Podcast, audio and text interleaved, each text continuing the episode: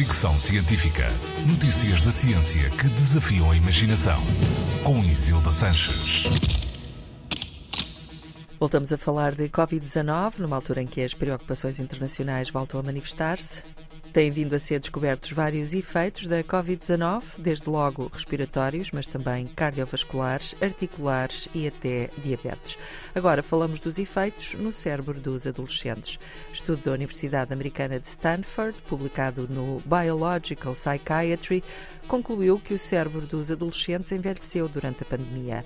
Os investigadores compararam ressonâncias magnéticas do cérebro de adolescentes feitas entre novembro de 2016 e novembro de 2019, ou seja, anteriores à pandemia, com ressonâncias também de adolescentes feitas entre outubro de 2020 e março de 2022, durante a pandemia, mas após o fim do confinamento.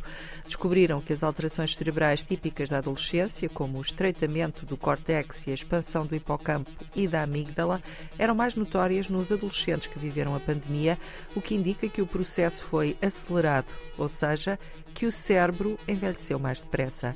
Os adolescentes analisados após o fim do confinamento também reportaram níveis de ansiedade e depressão mais elevados do que os adolescentes da pré-pandemia.